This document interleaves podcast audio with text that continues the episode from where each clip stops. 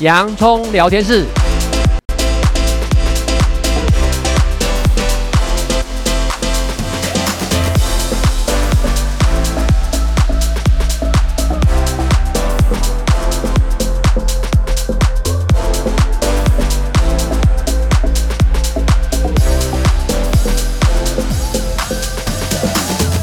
这里是洋葱聊天室。人生如洋葱，要勇敢小心的剥，不怕掉眼泪，从挑战中让生命更璀璨，陪你度过生命大小事。我是洋葱茶医师，我是魏兆文老师。大家开心吗？我们这一周又要准备呢连续呢假期了。为什么？因为中秋节哈，这样子。那中秋节呢，其实呢，就是我们是当然都是以农历计算，所以呢，在国定的日期里面并没有特别是哪一天，但是呢，它就是呢，我们整个呢华人文化里面一个非常重要的一个传统节日。那农历的八月十五哈，在华人文化里面，其实呢，中秋节不单纯是华人的，它跟东南亚的一些国家啊，反正有华侨的地方都会呢共同呢庆祝这个节日啊。那因为按照农历来计算呢，八月呢就是秋季嘛哈的第二个月，就秋季的第二个月八月，中国呢古代称为仲秋啊，因此呢民间就称为中秋，那是我们汉族的四大传统节日。听众朋友，你知道汉文化的四大传统节日是什么吗？分别就是春节。清明节、端午节和中秋节，好吧？那我们今天呢，这一周、本周，我们就来跟听众朋友呢，轻松分享一下中秋节的由来，以及呢，我们大家。常常会讲中秋节呢，我们就要看到怎么样嫦娥奔月啊，然后去看一下那个月亮圆不圆，里面是不是有嫦娥，然后之后呢，大家会互相分享在月亮里面有一些 P 图啊，这很可爱的一些影片，大家互相分享哈。好，那我们就先呢，杨医师先跟我们分享一下吧，就是中秋最早出现在哪里这个名词？先讲中秋哦，你有没有觉得我们华人真的是有很有智慧哦？你刚刚不是提到四大节日吗？对，春节、清明节、端午节、中秋节，在不同的时份的时候呢，就差不多一季一次。要呢记得哦，我们大家要团圆一下哦。所以你就知道，我们华人异于西方人呢，华西方人非常强调个人主义的，东方人是强调比较家庭的哦。所以呢，就正好趁这四个节日呢，我们放假，我们大家一起来聚一聚吼。像台湾的中秋节呢，前几年以前的时候，我都还记得，魏老师应该记得，我们不是要烤肉吗？对，就烤肉节。哦、对啊，后来是因为环保，所以这些东西被管制了。要不然那时候大家不是哇，我们共赏明月，然后烤肉多开心呐、啊！对对对，就是他。其实我觉得就是家人团聚的一个节日。对，所以你要知道，华人非常重视这个节日哦。那我们要去寻根，要有根的感觉，你才会踏实。尤其现在的年轻人，我很担心，因为。读了太少华人的东西，都不知道根哦。中秋节其实最早出现在《周礼》。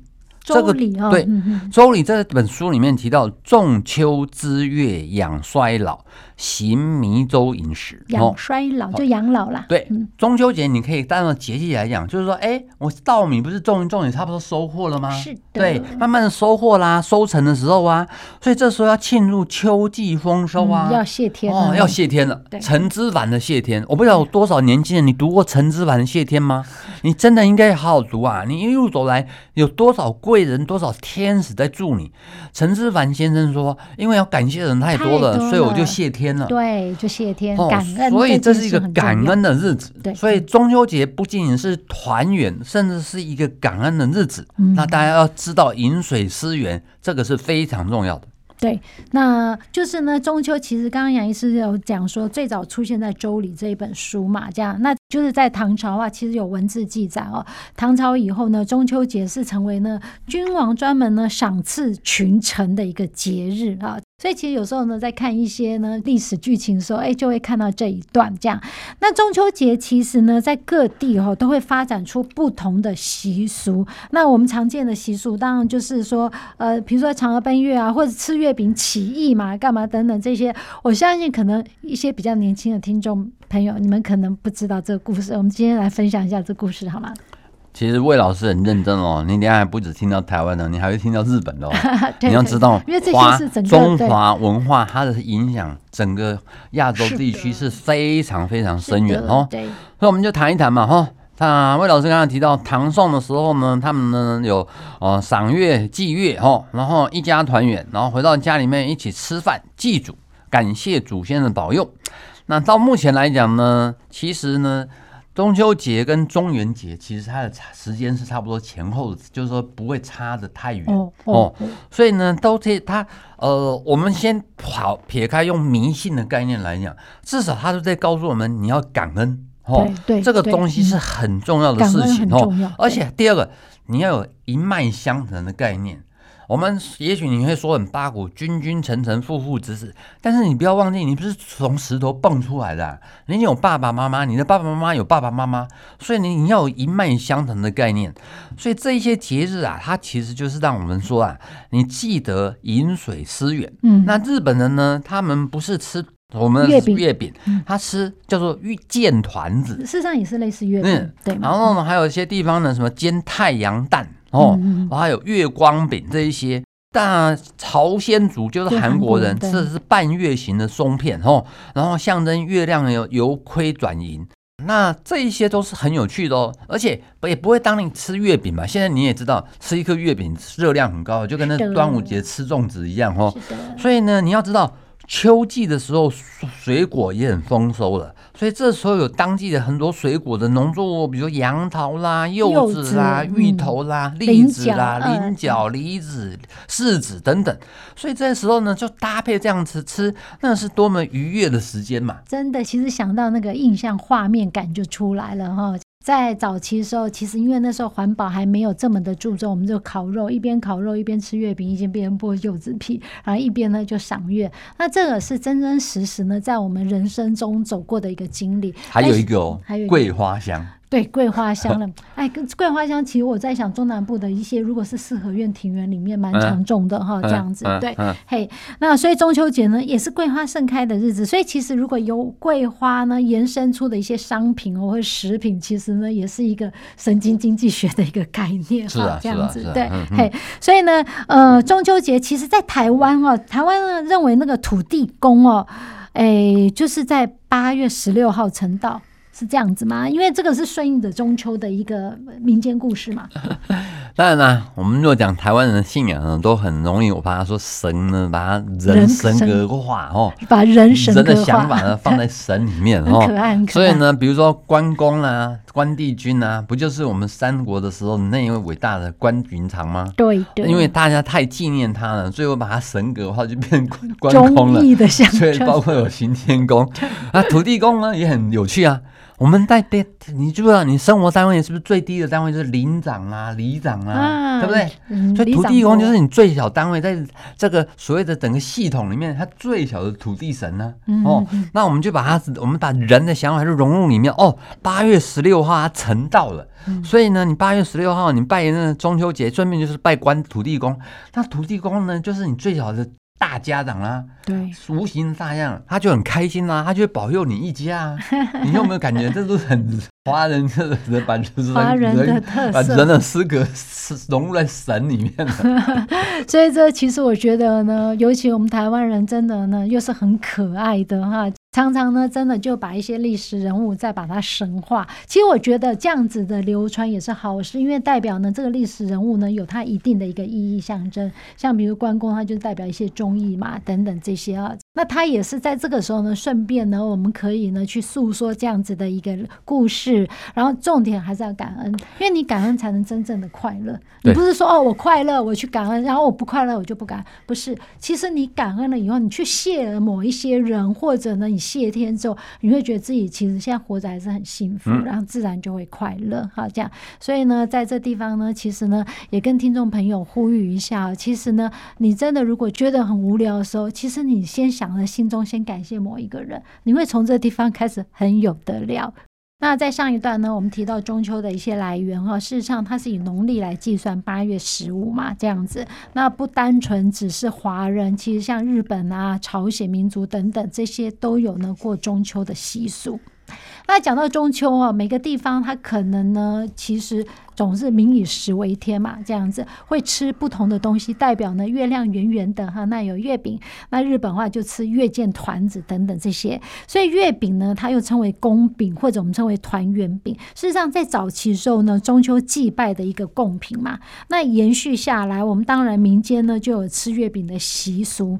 那可是呢，在这个吃的时候呢，一定呢会有一些故事，就像刚刚杨医师在讲，其实呢，我们的汉人其实蛮可爱的，常常把呢历史人物。神格化，那请问你月饼也有神话吗？哦，当然有，很有趣哦。当然，第一个呢，我们不是华人常常说呢，有月亮上面住着嫦娥吗？还有兔子吗？是吧？所以呢，那个太空人呢，上去月亮的第一个任务是去找嫦娥，去 找嫦娥，是是找兔子，这就是嫦娥奔月的故事嘛？哦，那这个东西啊，是说啊，远古时代呢，号称呢有十个太阳同时出现。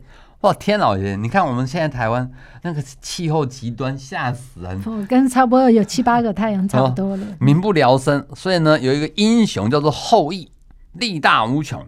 他同情呢受苦的民众，所以他就登上了叫做昆仑山顶，拉开神弓，一口气就射下九个太阳，然后呢，命令最后一个太阳呢按时起落，为民造福。那这后羿呢，就受到百姓的爱戴。那后羿呢，就娶了一个美丽善良的妻子，就叫嫦娥。那后羿呢，除了呢传艺狩猎以外呢，不少呢牧民呢就在学艺。其中呢，有一个心术不正的，叫做蒙，这彭蒙的人也混进来哦。嗯嗯嗯、这个呢，像圣经里面就像蛇撒旦一样哦。当然，一天呢，后羿呢到昆仑山呢求友求道，经过。王母娘娘呢，向王母说，希望求得一包不死药。据说服下不死药就可以升天。但是呢，后羿就不舍不得他的妻子嫦娥啊，只好呢暂时把不死药就交给嫦娥珍藏。那嫦娥呢就将药藏到梳光台梳妆的百宝箱里面呢，没想到就被这小人呢蒙朋看见了。他想偷吃不死药自己成仙。那三天之后呢，后羿呢带领他徒弟外出狩猎。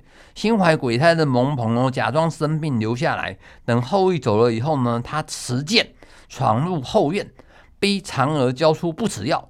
那嫦娥知道自己不是蒙朋的对手，情急之下，他当机立断，转身打开百宝盒，拿出不死药，一口吞下去。然后呢，这故事就神话了，他身子就慢慢的飘啊飘啊飘。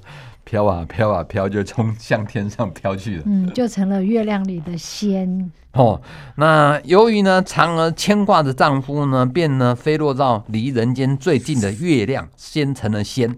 那等傍晚呢，后羿回来以后呢，侍女们哭诉白天发生的事，后羿既惊又恐。抽剑呢去杀恶徒，而蒙鹏早就跑掉了。那后羿呢？他呢气得悲痛欲绝，仰望着天空，呼唤起了爱妻的名字。这时候他惊讶的发现说：“哎呦，这个时候月亮为什么格外的皎洁明月，而且有个晃动身影护视嫦娥？他拼命朝月亮追去，可是呢，他追三步，月亮就退三步；他退三步，月亮就进三步。”也就是说，不论怎么样，他追不到啊，无可奈何，思念妻子，就只好派人到嫦娥喜爱的后宫园后花园呢，摆上香案，放上他平常最喜欢吃的蜜食鲜果，遥祭在月宫里的嫦娥。那百姓们呢，知道嫦娥奔月成仙的故事以后呢，纷纷就仿效，在月下摆设香案，向善良的嫦娥祈求吉祥平安。